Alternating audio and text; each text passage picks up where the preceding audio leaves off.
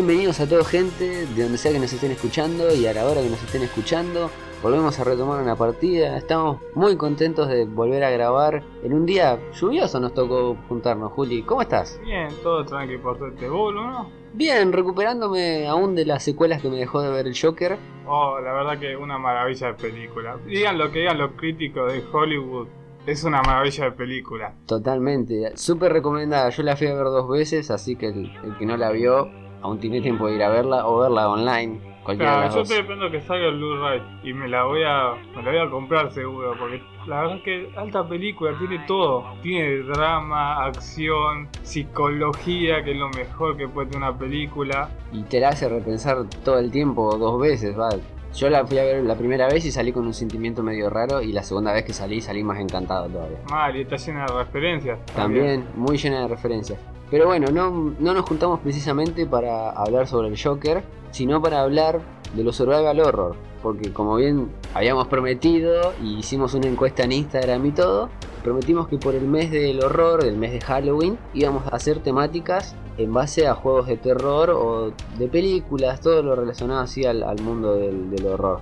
Estuvimos conversando con los chicos, hoy desgraciadamente Adrián no puede estar con nosotros nuevamente, se le complicó venir, le mandamos saludos como en el anterior pod. Igual, también este post va a ser uno de tres. ¿Por qué uno de tres? Porque es muy largo para hablar de mucho. Claro, y lo que... se lo vamos a ir largando por DLC. Claro, y lo que hemos dividido en varias etapas para que se sientan más cómodos de entenderlo. Claro, aparte, siendo la primera encuesta que hacemos en la página de Instagram y que tiene un feedback tan positivo de tanto apoyo, le metimos ganas al tema, estuvimos investigando y vamos a tratar de hacerlo en tres partes para que sea más entretenido. Como ya les adelanté antes, esta primera parte va a ir sobre los survival horror. Las siguientes partes, bueno, van a tener que esperar a que saquemos algún adelanto o alguna cosa. Ahora se preguntarán, ¿qué es el survival horror? El survival horror es un género de juego en donde vos tenés que sobrevivir a un asesino, a unos fantasmas, algo que te dé miedo y que tenga la sensación que está constantemente perseguido.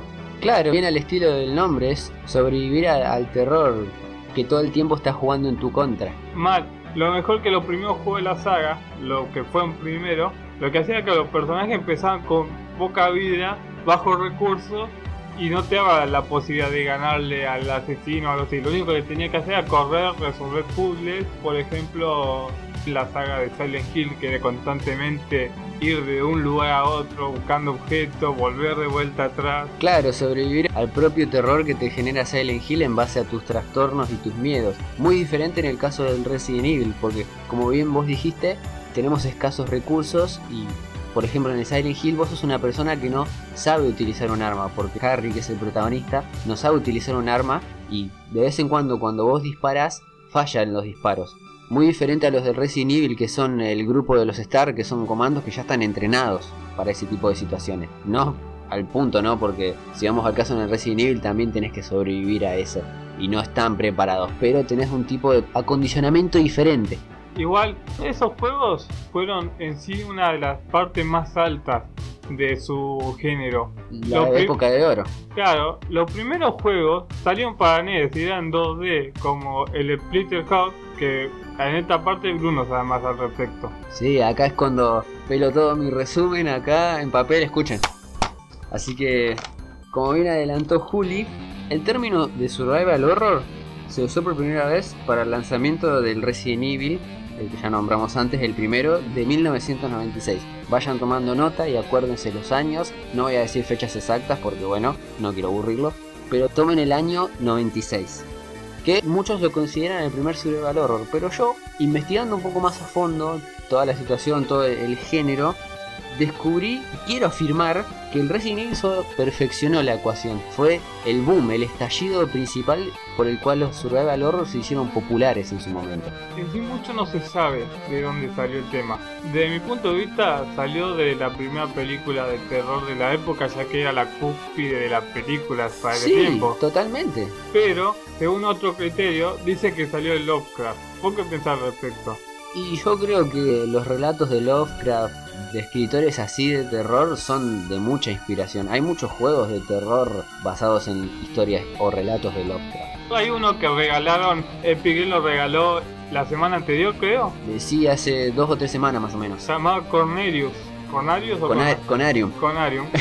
bueno, este juego está 100% basado en la historia de Lovecraft, de los libros, no de su vida, de los libros. Sí, todavía no me lo puse a, a entrarme a fondo a jugar el juego, pero en un primer vistazo me gustó bastante. Bah, por lo menos me interesó la idea del juego.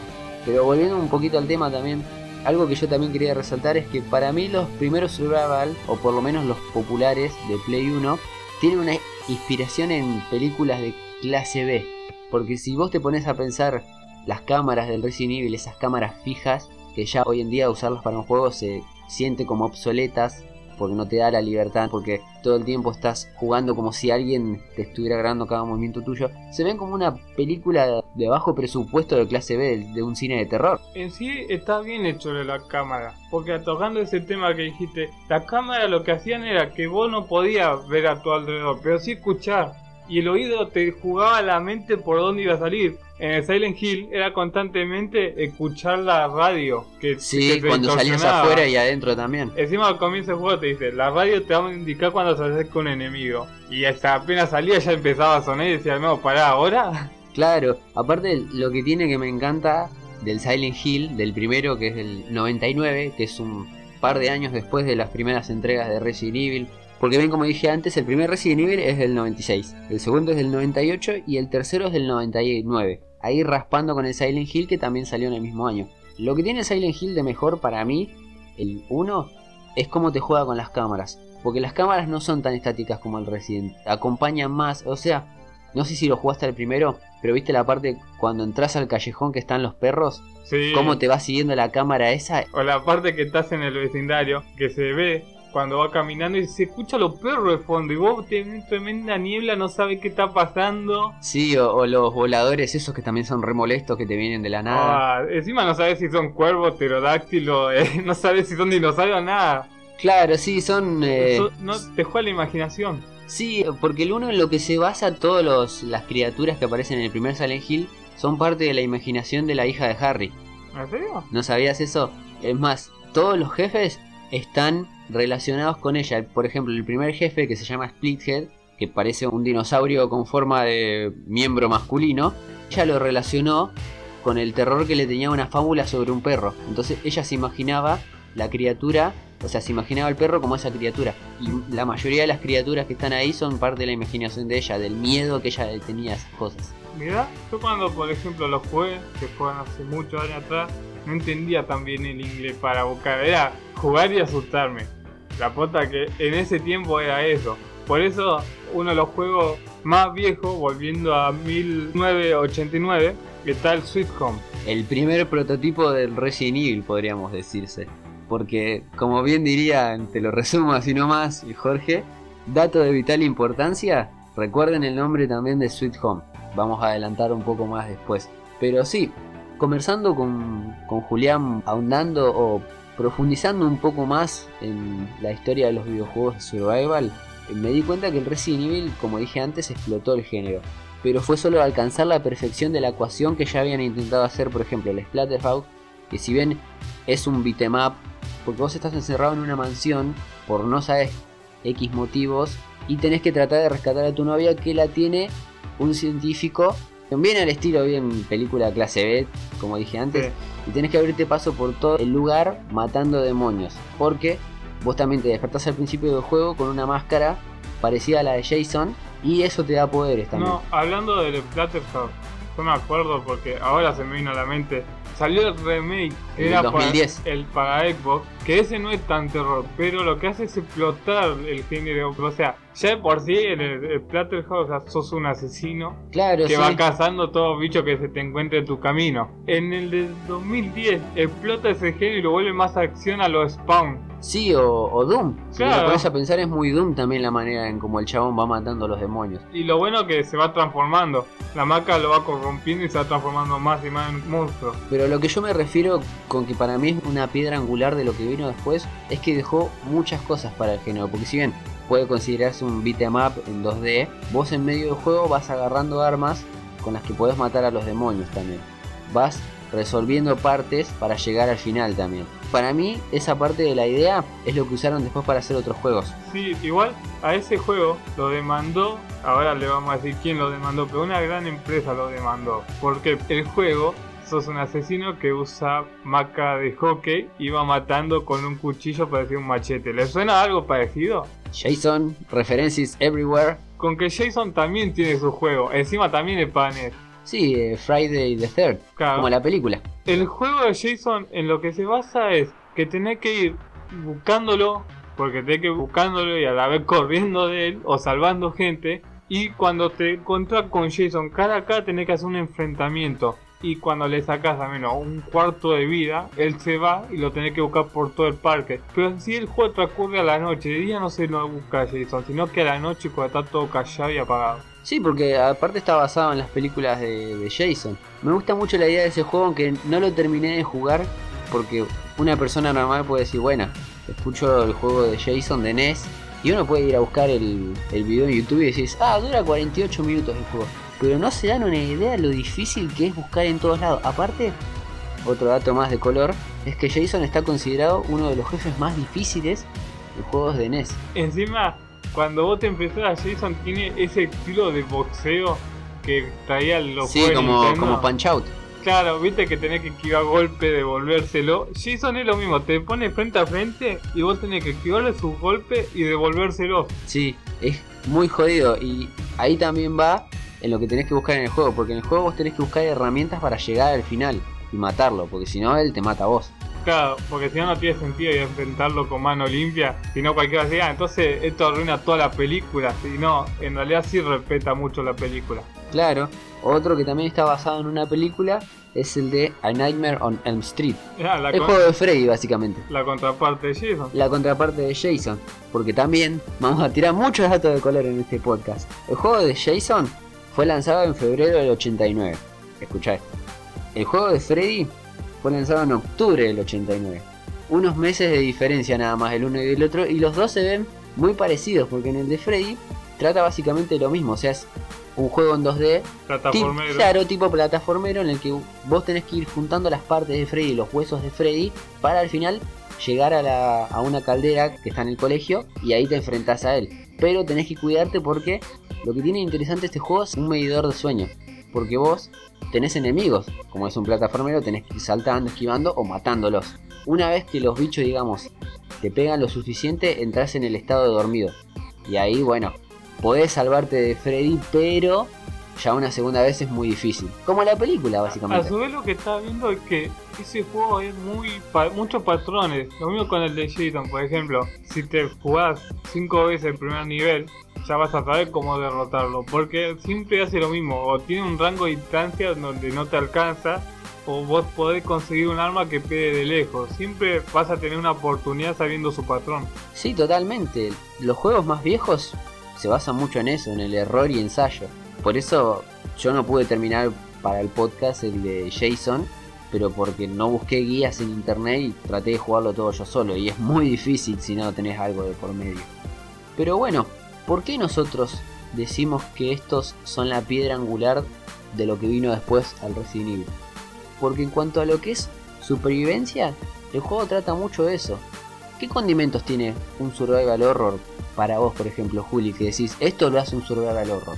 Para mí, primero que nada, lo que lo vuelve un survival es ser más débil que los jefes. En ese sentido van a decir, sí, siempre vas a ser más débil que los jefes. Pero en el survival horror como que te limita un poco más. Por ejemplo, ya cuando llegas a tener poca vida, o ya de por sí tu daño no equivale a su vida que tiene, o de por sí no le puedes hacer daño sin tener que resolver unos acertijos antes de eso. Aparte los propios problemas que te propone también el juego. Porque en un survival vos todo el tiempo tenés que tener en cuenta la escasez de medicamentos, de vendaje, sea lo que sea con lo que te curas en el juego, las armas, los objetos que vos podés usar también. O lo más importante de todo que es el estar constantemente pensando que te está persiguiendo algo. ¿Por qué?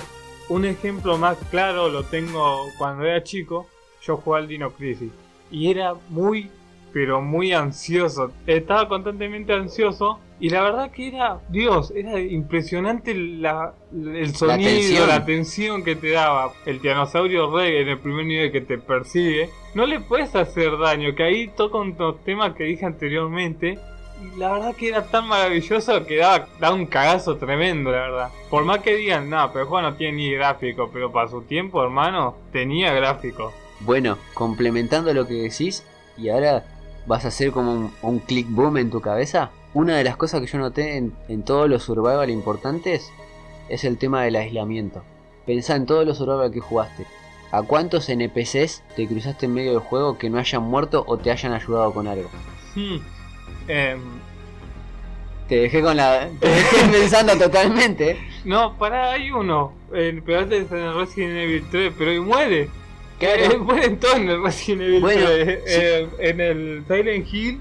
En el Silent No, Hill no tenés a nadie. Estás solo. Salvo en el, en el 2, ponele que te Ah. vas encontrando con gente del pueblo. Tenés el mini. Tenés mini final que está el perro programando. También el del 2. Ese es re turbio. Es el, el perro era el responsable de todo lo que te pasaba en Silent Hill 2. No, para no tener ayuda de nada. ¿No? Eso es algo que yo encontré ahondando más en el género. Es lo que te propone Survival Horror. Sobreviví vos solo. En el Resident Evil también. No. Bueno, sí, en los primeros tres sí, pero en el 4 ya te lo quitó. Claro, en el 4 ya es otra cosa, pero ya el 4, eso es algo también de lo que vamos a hablar para el siguiente podcast, es como que los Survival en un punto tuvieron que evolucionar, obviamente porque se estaban quedando estancados, porque ya no era rentable seguir con la misma fórmula, había que evolucionar.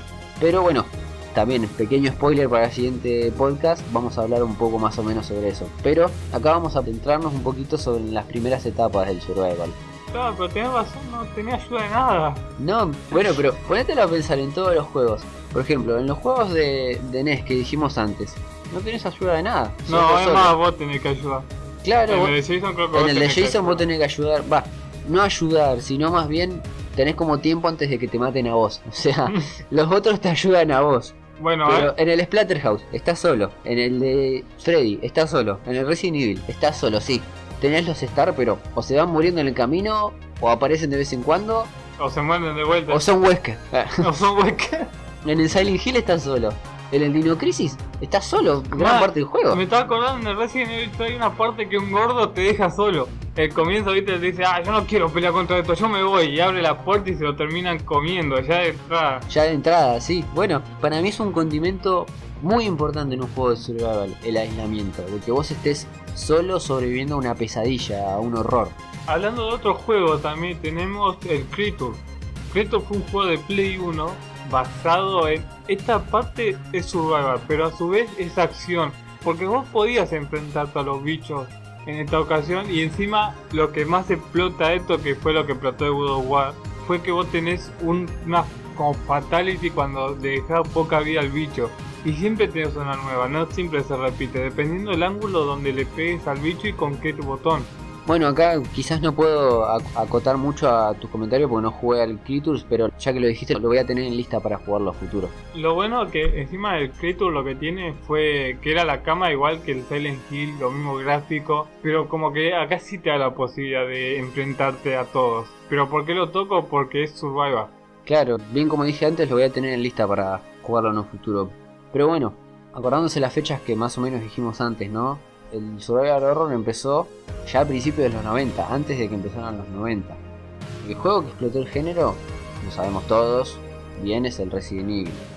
Pero hay un juego que nombramos antes, acá es cuando volvemos al dato de vital importancia, el Sweet Home, que salió en diciembre del 89, unos meses después que el de Nightmare on Elm Street, el de Freddy. Va a ser un dato muy importante acá, que el que hizo ese juego en el 89 fue Shinji Mikami, quien años más tarde nos traería el Resident Evil, la saga de Resident Evil, nos traería el Dino Crisis también, y nos traería también el Devil Within, pero este entra también en una categoría para el próximo pod. Así que si son de esa época o de la época del 2000 y tenían pesadilla con alguno de estos juegos, putenlo al flaco. Él es el responsable de todas sus su pesadillas. Ya saben el nombre de la persona material, la cual les hizo pegar los sustos de su vida en la Play.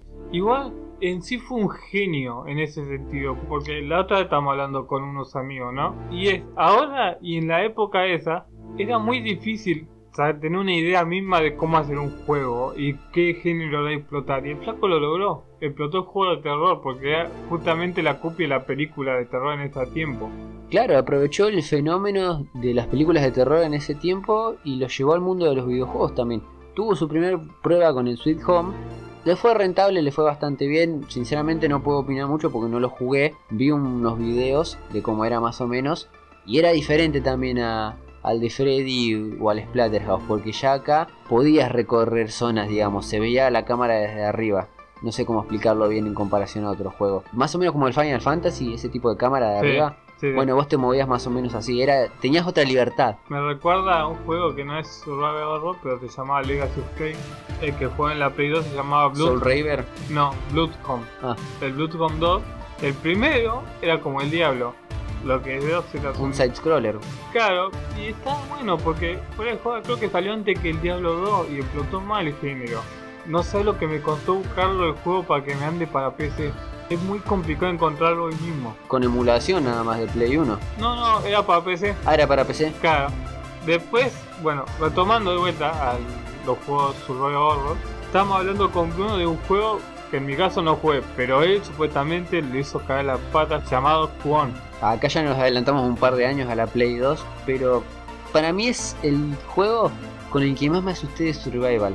Imagínense esto, el juego te transporta a una edad vieja en el Japón y se libera un tipo de maldición, se despierta un viejo espíritu que no tendría que haber sido despertado una mujer, unas nenas la despiertan encima, así que ya saben. encima japonés. Encima japonés. Y la atmósfera del juego encima transcurre todo en una noche. Ay, los de gráficos que tenía ese juego para la Play 2 me hicieron pegar cada susto. No, impresionante. Cómo te jugaba con las cámaras también el juego, porque vos tenías dos personajes para jugar en el juego, dos chicas. Una era como más al estilo survival, porque tenías que ir encontrando cosas, vencías enemigos cada tanto como cualquier survival, pero al principio empezabas en pelotas básicamente, no tenías nada. Y el otro personaje que era una chica era un tipo de espiritista. Empezabas al estilo Naruto más o menos, viste las hojas de invocación y esas cosas. Bueno, vos podías invocar arañas, podías invocar como bolas de fuego también. A lo Tenchu. Claro, tenías armas para defenderte, cosa que la otra no. Pero la experiencia de las dos era la misma, yo me cagué. Encima, vieron la función de, de vibración que tiene el joystick de la Play 2. Bueno, este juego lo, lo reventaba, creo que ya de por sí en el código del juego, en el CD, en el DVD, perdón, el juego ya te lo explotaba porque te reventaba el, joystick cada vez que lo tenías en mano. No muchos juegos tenían eso. No. Los juegos de tiro nomás, ¿por qué? Porque cada que disparaba se ponía a vibrar el joystick, pero juegos así de terror muy pocos. No, totalmente, sí. Yo recuerdo, pequeña anécdota, que había una parte del juego en el que vos tenías que pasar por un puente. Y la música se iba elevando a cada paso que dabas. Y el joystick iba vibrando más y a mitad del puente se cae un chabón muerto y te reventaba el joystick y el sonido del juego. Y yo recuerdo que en ese momento apagué la play y dije, no, ya está, chao por hoy. Si esto me asustó, lo que viene después me va a hacer. Bueno, a mí me pasó algo parecido con el Resident Evil 3. Cuando con Nemesis. Cuando salta Nemesis. Creo que ya lo había dicho en un podcast anterior, pero lo voy a seguir remarcando porque en ese tiempo les juro, estaba con los parlantes al lado de mi cara y estaba full volumen y me salta eso, se escucha cómo se rompe el vidrio. Apagué la play todo y me puse a jugar al Diablo 2. Para seguir más o menos con la misma atmósfera te pasaste al, Diablo. Hablando de juegos de terror, lo que más explotan son los japoneses. Pero no es joda. Actualmente lo que más explota los juegos de terror y lo que más cagazo te da son los japoneses, porque su diseño de rostro, de cara, es algo que, mierda, te da un caso tremendo. Encima dibujan a los, a los muertos re pálido, con pelo negro, el traje blanco. La chica del aro da para una gana de romperle la cara, te da, pero no podés porque es un survivor, te queda flojo. Sí, totalmente. Aparte, si te lo pones a pensar, los estadounidenses no saben hacer un survival sin que tenga acción. Mal. Hasta por ejemplo, hicieron el Dead by Daylight. Nos vamos a adelantar un poco del tiempo, pero es porque viene con el tema, viene agarrado de la mano. El Dead by Daylight es un juego de terror. Con Bruno lo jugamos. A las 10 o 15 primeras partidas sí da un poco de miedo. Pero ya después farmear puntos. Tipo se te hace muy normal que te persiga el asesino. Yo a veces lo veo jugar a mi hermano, ¿no? Y veo que está hablando con el asesino en forma de escena y le digo, ¿qué está haciendo? Nada, arreglamos farmear puntos. O sea, ya no, ya no se quitó por medio de ese juego de terror. Claro. Bueno, para el que no lo conozca, el Dead by Daylight es un juego que te propone en un minimapa, pongamos un ejemplo del campamento de Jason, te propone que vos sobrevivas y escapes en ese entorno. Sos cuatro sobrevivientes contra un asesino. El asesino lo que tiene que tratar es de matarte y vos de escapar. Pero lo que tiene interesante el juego es que tenés que sobrevivir, tenés que rebuscártelas porque no tenés armas. O sea, tenés formas de engañar o evadir al asesino, pero una forma real de combatirlo no la tenés. La única forma de combatirlo es o con una linterna, Sí, que lo- la ca- Que lo siga unos segundos. Claro. O la otra forma es escapar, no tenés de otra. Eh, tirando cajas para impedirle el paso. Pero lo que está viendo es que juega muy pay to win. En el sentido de que el asesino, si lo es comprado a veces, tiene mucha más ventaja que vos. Y con los asesinos que te dan ya de por sí, por defecto, te queda corto.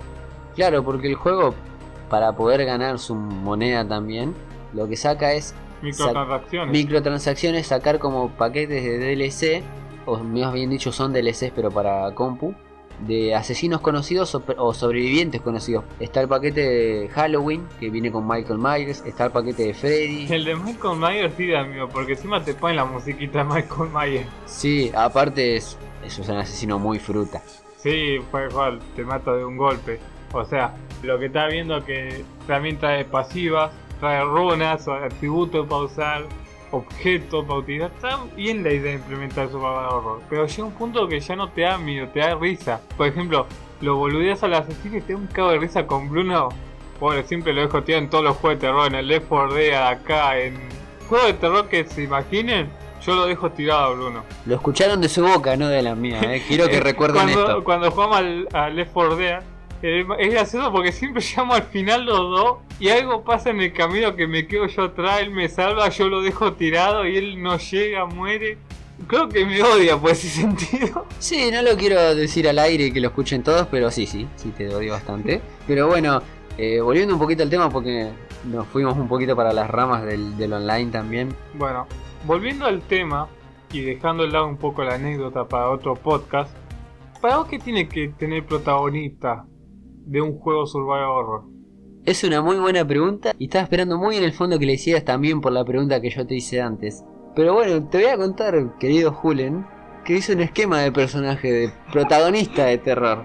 A ver, No sé, no me está gustando tu cara, miedo. no, no, no, te va a gustar mucho esto, te va a gustar mucho. Día lluvioso. Tengo un, tengo un dibujito que obviamente no lo pueden ver, pero Día lluvioso, tipo tormenta eléctrica a la noche, me cago en la pata y te voy a tu casa y te rompo la bola. No, no, si ya estamos acá, ¿para qué vas a venir a mi casa? Pero bueno, ¿qué condimentos tiene un personaje para ser un protagonista de un survival horror? Número uno, como diría Dross. Terminó ahí generalmente porque no quería y se la tiene que bancar. Punto número 2. Tiene que subir a, a todo tipo de criaturas o monstruos.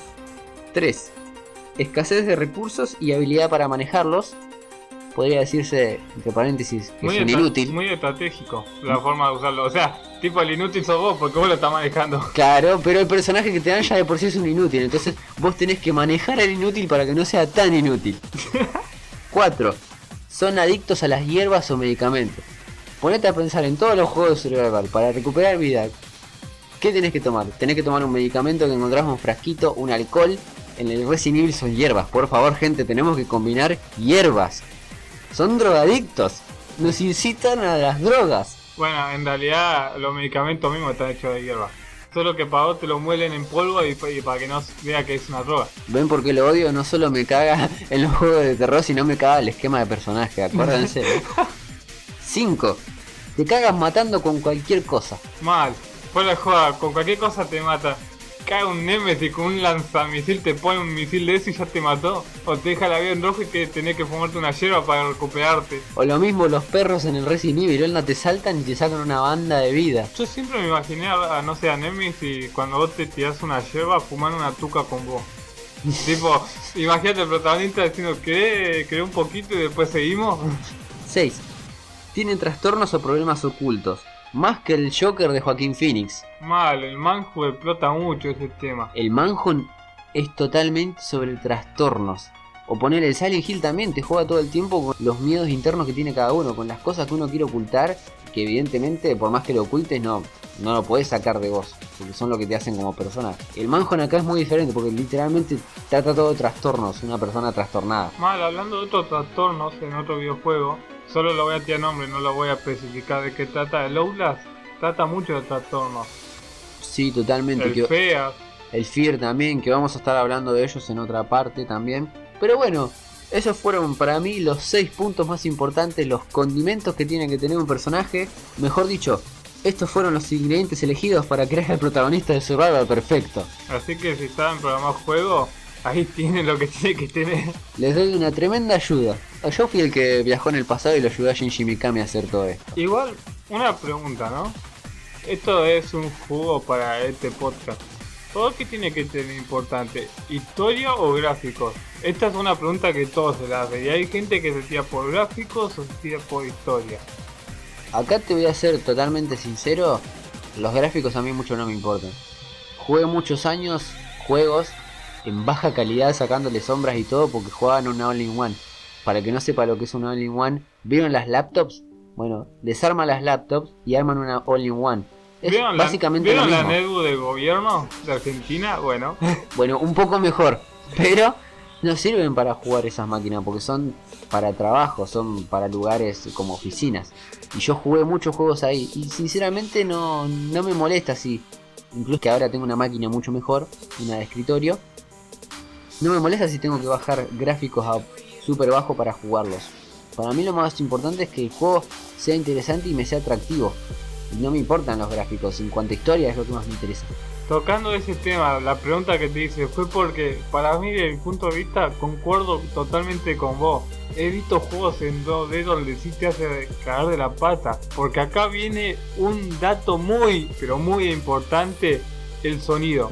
El, sonido. de los juegos te asusta en todo sentido. Fuera de joda, hasta en la película de terror. Ustedes le bajan el volumen y la ven como si fuera película de acción o juego como acción. Pero el sonido es lo que más te juega a la mente. Por ejemplo, en el Silent Hill teníamos en la escuela a los bebés pasando por el lado tuyo y llorando encima. No solo eso, sino la música tétrica cuando pasás al otro lado, digamos. Porque acordate que el Silent Hill tiene dos formas de ver el mundo: el, mundo de pesadilla y el normal. Cuando pasabas el de pesadilla, yo recuerdo jugarlo en la Play 1.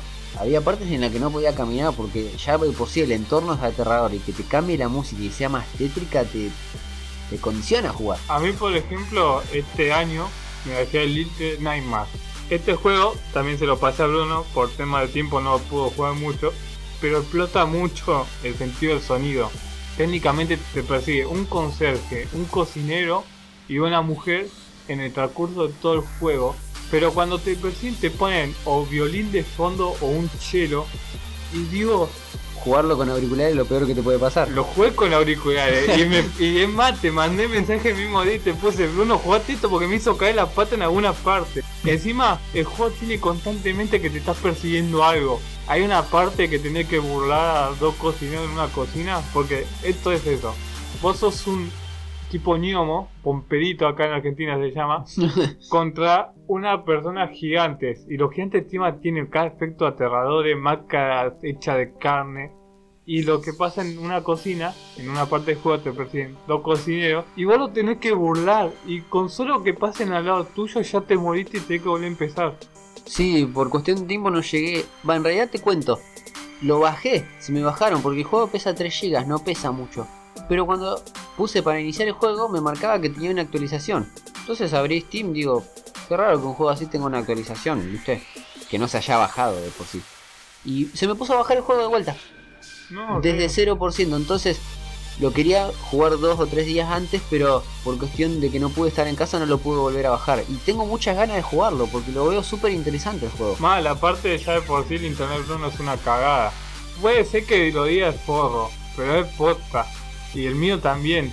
Y la verdad que lo podríamos mejorar, pero por tema de vecindario no podemos. Porque la compañía se le cantó el tal, no quiero decir mala palabra, y te dice, no, no puedo hacerlo en tu barrio, pero el de al lado sí. Lo mismo pasa en el de Bruno. el de la otra cuadra tiene. ¿Y por qué a mi cuadra no llega? Porque no llega al poste de luz. Eso también da miedo, Con ¿viste? el poste. O sea, no es de malo, pero le deseo a toda la gente que esté trabajando en esos lugares que termine en Silent Hill, que los persiga un, un gordo cocinero o algo. Les deseo el- Dios. Sacando de lado todas estas cuestiones, también lo que dijiste sobre Leiden Limers me hizo acordar a un juego de Play 2 que nunca pude terminar porque me ponía tenso todo el tiempo. No sé si conoces el Clock Tower. Eh, la verdad que no, muy fuera de cuando era chico era re cagón para los juegos de terror. Te juro que lo tuve que recién a los 15 años jugar los juegos que nunca me permití. Para que te dé una idea, el Resident Evil 3 lo pasé cuando tenía 13 años. No te creas que yo soy muy diferente, o sea, jugué muchos cuando era chico, pero por el tema del inglés que no lo entendía a la perfección no pude pasar muchas partes y tuve que pasarlo cuando ya era más grande. Por ejemplo, la saga de Resident Evil no me llegó a interesar hasta que tuve 17, 16, 17 años y recién ahí empecé a pasarlos. Pasé el Code Verónica, hace dos años me jugué al 1 en mi Play 1 y pasé el primero y no continué el 2 y el 3 por vagancia. Igual el que no pudo jugar Resident Evil 1 en su tiempo, ahora está el remake.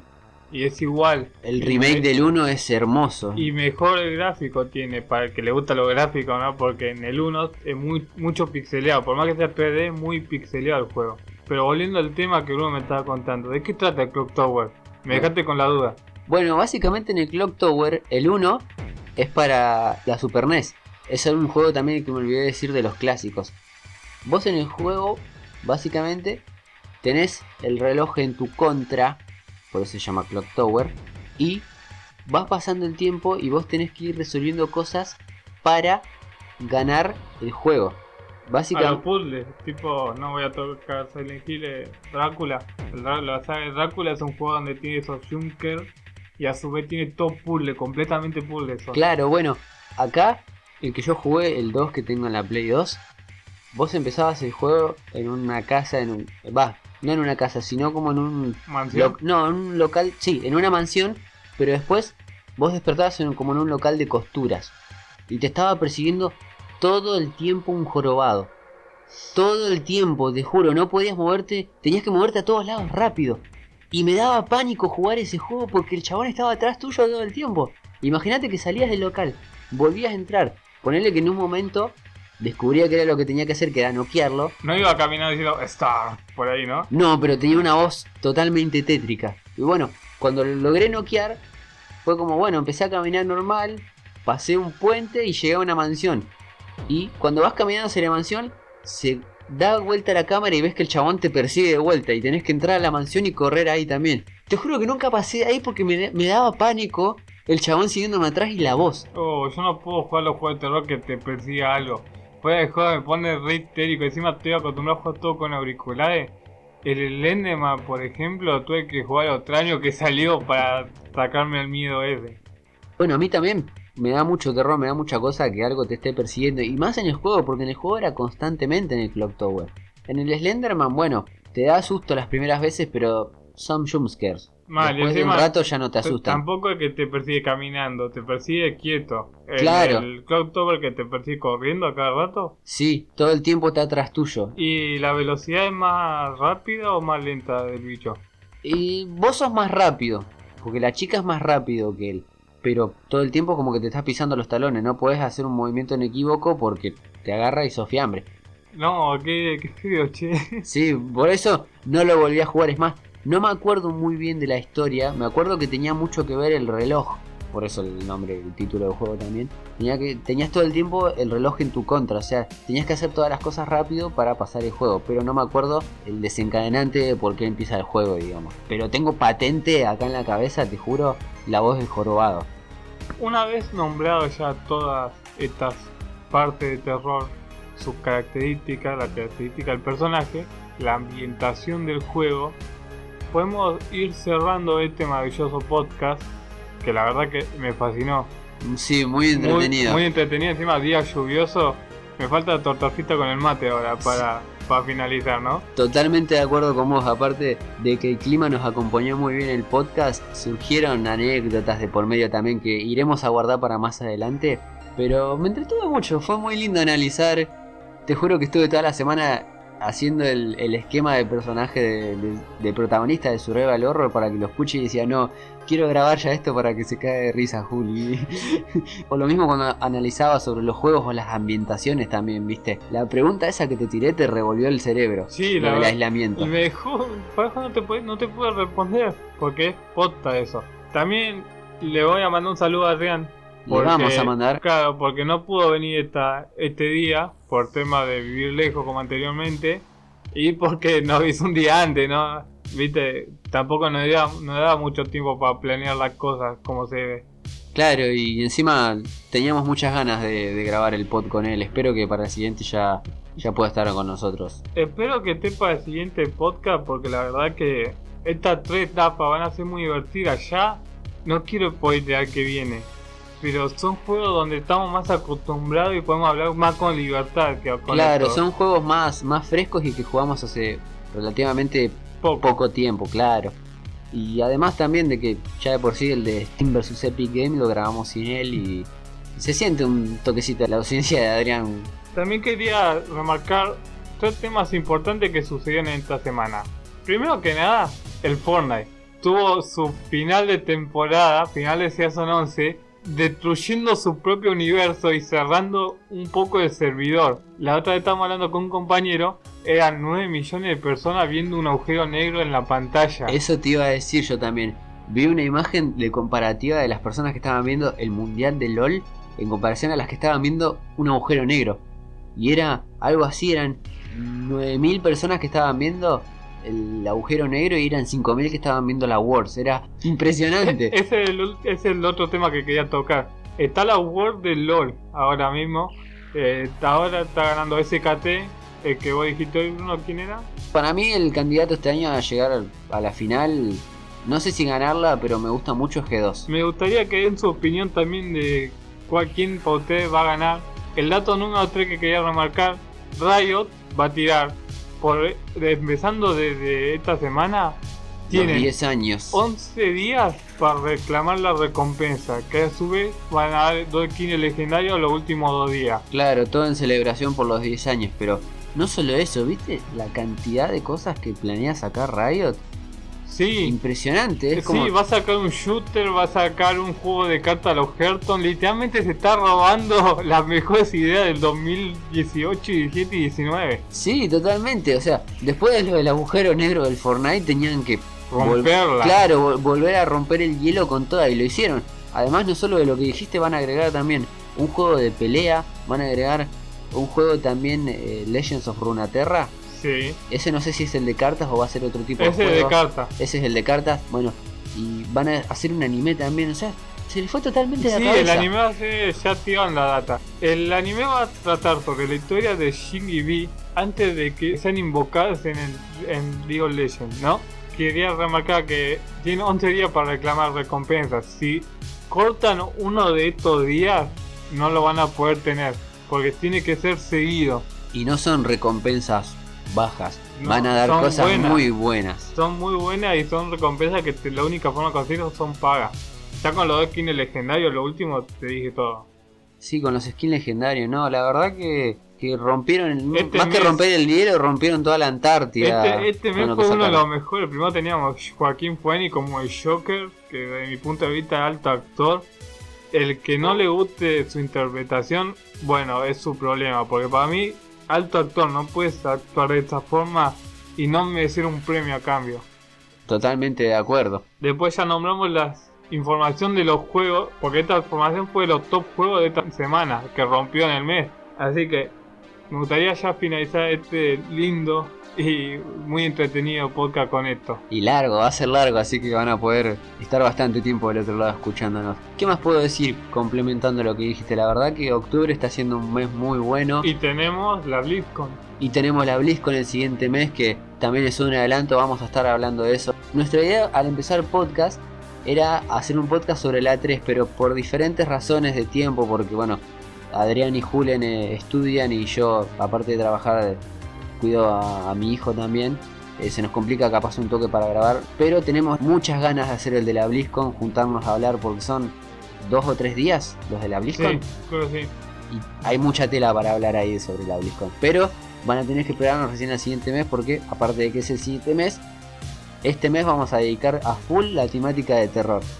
Y me encanta que Julen haya agregado esa sección también de noticias que vamos a ir implementando también de a poco en los siguientes podcasts para que no, no queden tan cerrados Sí, de alguna manera. También me gustaría subir más cosas a la página de Facebook, la de Instagram. El tema que si ven que no subo seguido es porque estudio y las fechas parciales no tengo tiempo de nada. Claro, estamos muy justo con todo el tiempo. Claro, después ya tirando para diciembre voy a tener tiempo libre por las vacaciones. Vos también, Bruno. Adrián también. Y vamos ya, que me gustaría también tirar este dato. Para el próximo año vamos a empezar a invitar gente a nuestro podcast para que hablen de sus anécdotas, su historia y todo. Bien como dijo Juli, no se olviden de seguirnos en nuestras redes sociales. En Instagram estamos como segundo slot 16, búsquenos y en Facebook de la misma manera, Sí, ¿no? en Facebook de la misma manera. Así que gracias por escuchar este, este podcast. La verdad espero que le haya entretenido como nos entretuvo a nosotros dos. Y no se pongan tristes porque acá vamos a guardar partida y vamos a seguir en un siguiente podcast porque es el mes del horror y se vienen muchas ideas. Así que sacamos nuestro In Ribbon, Juli, Sí, dale. y nos vemos en la siguiente partida, gente.